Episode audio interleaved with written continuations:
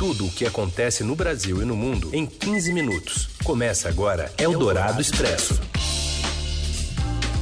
Olá, sejam todos bem-vindos. Está começando o Eldorado Expresso desta quinta-feira, 11 de julho de 2019, programa que traz para você os principais destaques do dia na hora do seu almoço, tudo em 15 minutos. Ao vivo em FM 107,3 na Rádio Eldorado e depois no podcast da sua preferência, o seu agregador ou o seu serviço de streaming. Eu sou Raíssen Abac, ao meu lado está o Leandro Cacossi e a gente traz agora para você os principais destaques de hoje. Eldorado Expresso. A Câmara dos Deputados tenta concluir hoje à tarde a votação dos destaques que tentam mudanças no texto base da reforma da Previdência. De manhã, a sessão foi encerrada com apenas 70 deputados. E depois da reforma da Previdência, vem aí a tributária, que já mira em aplicativos e serviços digitais como Netflix e Uber. E ainda nesta edição, as novidades da Feira Literária de Paraty, Festa Literária, e o leilão milionário do primeiro contrato assinado pelos Beatles. Eldorado Expresso. O primeiro assunto é a reforma da Previdência. A Câmara dos Deputados tenta concluir hoje à tarde a análise dos destaques, que são aquelas propostas de mudanças no texto base da reforma da Previdência. O texto base foi aprovado ontem à noite por 379 votos a favor e 131 contra. A repórter Mariana Halbert traz agora mais informações direto de Brasília. Oi, Mariana. Olá, boa tarde. O dia seguinte à aprovação do primeiro turno da reforma da Previdência pela Câmara está cheio de expectativas. Até agora, os deputados não retomaram os trabalhos e o que se diz pelos corredores da casa é que as votações dos destaques só começará ali pelo meio da tarde, por volta das quatro horas. Os destaques são mudanças pedidas pelos partidos a pontos específicos do texto e ainda não há acordo em torno de todos eles. O governo teme perder parte da economia pretendida se alguns deles forem aprovados. Por isso, a manhã de hoje foi tomada por reuniões de bastidores que aconteceram fora da Câmara. Há um acordo, no entanto, para se votar dois dos destaques: os que abrandam as regras de aposentadoria para policiais e para mulheres. A expectativa é de que as votações avancem pela madrugada e terminem nesta sexta-feira. Há, porém, uma ala de deputados que acredita que a decisão ficará para a semana que vem. O problema é que o recesso parlamentar está marcado para começar na quinta-feira e, por isso, há o risco de que o restante da semana seja esvaziada por aqui. Um abraço para vocês, até mais. Dos 379 votos a favor da reforma da Previdência, 19 vieram dos partidos de oposição que se posicionaram contra a proposta. 11 do PSB e 8 do PDT. No caso do PDT, a direção chegou a ameaçar os rebeldes de expulsão. Entre os que votaram contra a orientação partidária está a deputada paulista Tabata Amaral. Ela disse que não vendeu seu voto e que o sim às mudanças nas regras de aposentadoria não significam um sim ao governo Jair Bolsonaro. Tabata que fez um voto fez um voto de consciência e que, ao tomar essa decisão, olhou para o futuro do país e não para o próximo processo eleitoral. O portal estadão.com.br publica hoje como foi o voto de cada deputado, com nome, foto, partido, estado e e-mail do parlamentar para o eleitor entrar em contato. O nosso portal também traz por ponto por ponto o que muda com a reforma da Previdência, como a adoção de idades mínimas para a aposentadoria e as regras de transição para quem já está perto de se aposentar pelo atual sistema. E o presidente Jair Bolsonaro pediu hoje a parlamentares evangélicos, durante café da manhã realizado no Palácio do Planalto, que apresentem propostas que o governo possa incorporar à pauta para trazer a população para o seu lado, palavras dele. Ele recebeu integrantes da Frente Parlamentar Evangélica do Congresso Nacional, em encontro que durou pouco, pouco mais de uma hora, e o, nós temos aqui o que ele falou no momento aí aos parlamentares. Então os senhores têm ideias maravilhosas que via decreto se pode resolver, projeto de lei, inclusão por ocasião do relatório, quando o colega faz o seu relatório lá no AMP, de um projeto de lei. Essas pequenas medidas têm um alcance enorme no Brasil e traz a população para o nosso lado. Bom, entre as pequenas medidas de apelo popular, o presidente citou o projeto de lei apresentado por ele em maio que muda o Código de Trânsito Brasileiro e que, entre outras coisas, aumentou a validade da Carteira Nacional de Habilitação de 5 para 10 anos e também quer dobrar o número de pontos na carteira de 20 para 40. Também lembrou da decisão de acabar com radares eletrônicos. E ao dar exemplos de medidas populares, o presidente afirmou que o governo pretende apresentar ao Congresso mudanças no exame médico para tirar ou renovar a habilitação.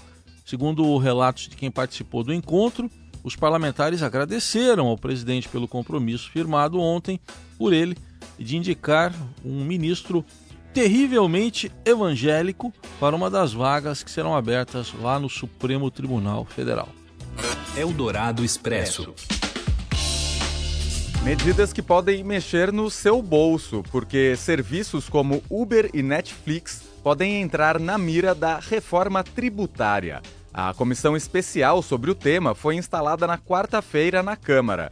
E o presidente da comissão, o deputado Hildo Rocha, declarou que serviços do tipo praticamente não são tributados atualmente. Para o político do MDB do Maranhão, essas empresas têm uma alta receita no país, mas não deixam nada em contrapartida.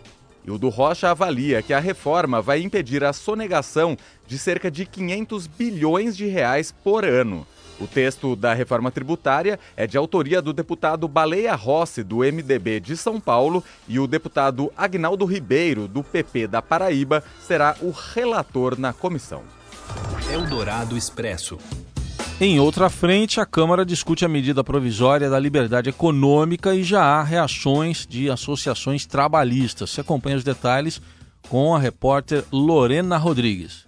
Boa tarde, Heisen. Boa, Boa tarde, Leandro. Boa tarde. A medida provisória da liberdade econômica, que reduz burocracias para empresários, foi aprovada no fim da manhã desta quinta-feira na Comissão Especial do Congresso Nacional.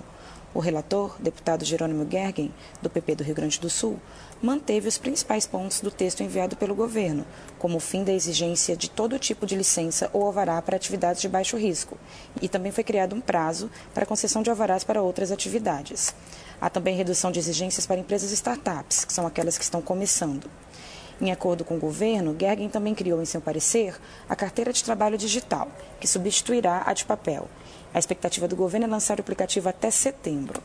Outro ponto importante que foi acrescentado pelo relator foi a extinção do E-Social, a partir de janeiro de 2020. O E-Social é aquele programa que empresas e empregadores domésticos usam para enviar dados para o governo, previdenciários, tributários e outros.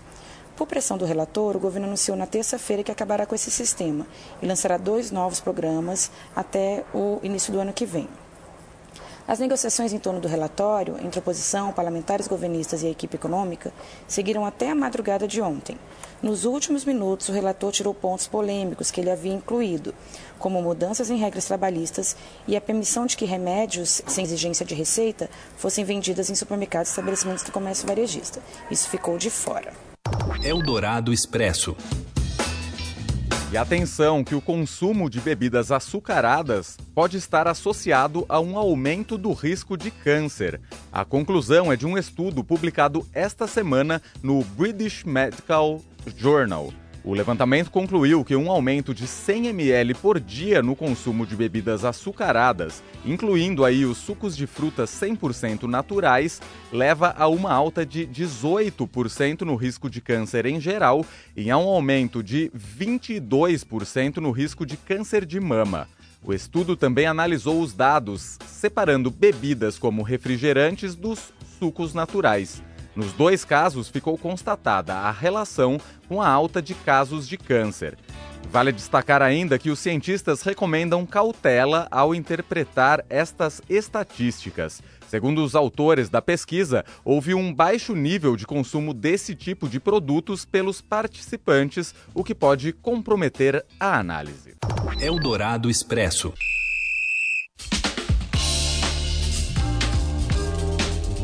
Destaque ainda para o futebol feminino, porque a FIFA anunciou que o Brasil foi o país com maior audiência durante a transmissão da final da Copa do Mundo Feminina entre Estados Unidos e a Holanda, viu, Trump?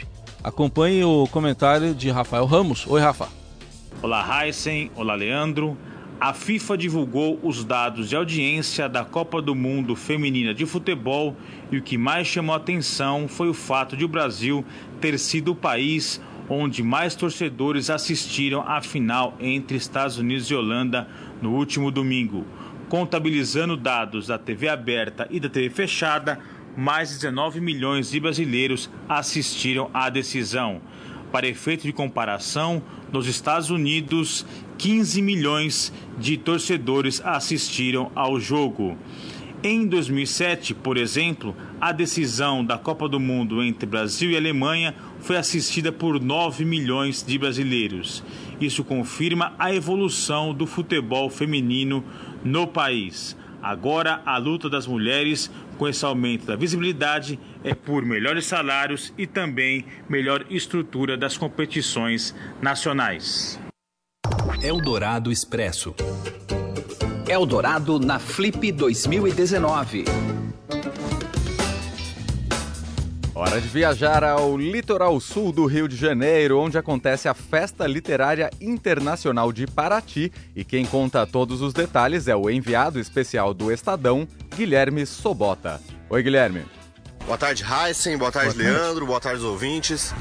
A Flip começou ontem à noite, na quarta-feira, com a palestra da professora emérita da USP, Valnice Nogueira Galvão. A Valnice é estudiosa da obra do Euclides da Cunha desde os anos 70, quando em plena ditadura militar decidiu analisar o livro para deixá-lo mais próximo do original estabelecer de maneira mais definitiva uma edição de um texto que desde seu lançamento em 1902 já era um grande sucesso editorial, mas ainda não tinha tido uma edição crítica cuidadosa. Lembrando que o Euclides da Cunha é o autor homenageado desta flip, né? Para Valnice, a leitura dos Sertões, a obra-prima do Euclides, deveria se tornar um hábito diário para os brasileiros entenderem problemas atuais, como a violência contra os negros e a situação do sem terra. Ela falou: Nesse livro, Euclides oferece um retrato do Brasil que ainda hoje é atual e que nos ajuda a entender nossa violência social, os problemas que resultaram nas tragédias de Mariana e Brumadinho e também na situação do sem terra. Lembrando que Euclides da Cunha cobriu a Guerra de Canudos como correspondente do Estadão ali no final do século XIX. Né? Hoje, quinta-feira pela manhã, a antropóloga Aparecida Vilaça, pesquisadora do Museu Nacional do Rio, incendiado no ano passado, falou sobre a sua preocupação com retrocessos na política de preservação das culturas indígenas e deixou um recado: temos que amar a diversidade.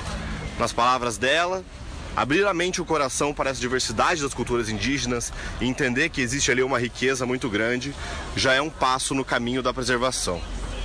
A Flip aqui em Paraty continua até o domingo, dia 14, né? E lembrando que o ouvinte pode acompanhar nossa cobertura diariamente no Estadão e também no portal estadão.com.br nas nossas redes sociais e nos boletins aqui na programação da Rádio Eldorado. É isso, um abraço e até a próxima. Eldorado Expresso tudo o que acontece no Brasil e no mundo em 15 minutos.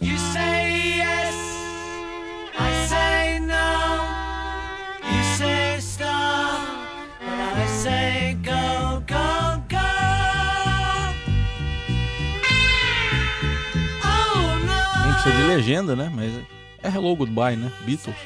É que o primeiro contrato assinado pelos Beatles foi a leilão e acabou arrematado por 1 milhão e 300 mil reais. O documento firmava a parceria entre o quarteto e o agente Brian Epstein. No entanto, a assinatura do empresário não aparece lá no papel, isso porque ele não queria associar o nome dele à banda, caso tudo desse errado. Vai que, né? É. Né, Leandro? Vai que, né?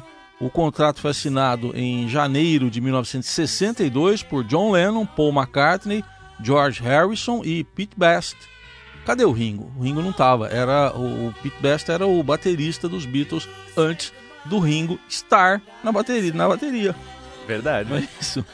E esse contrato permitiu a Brian Epstein eh, produzir e anunciar shows dos Beatles e controlar detalhes do vestuário deles, até da aparência dos Beatles.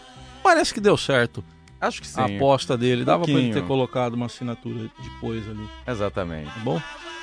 Enquanto Beatles dão hello com seu primeiro contrato, a gente goodbye. Goodbye. Tchau, até amanhã. Tchau, gente, até amanhã.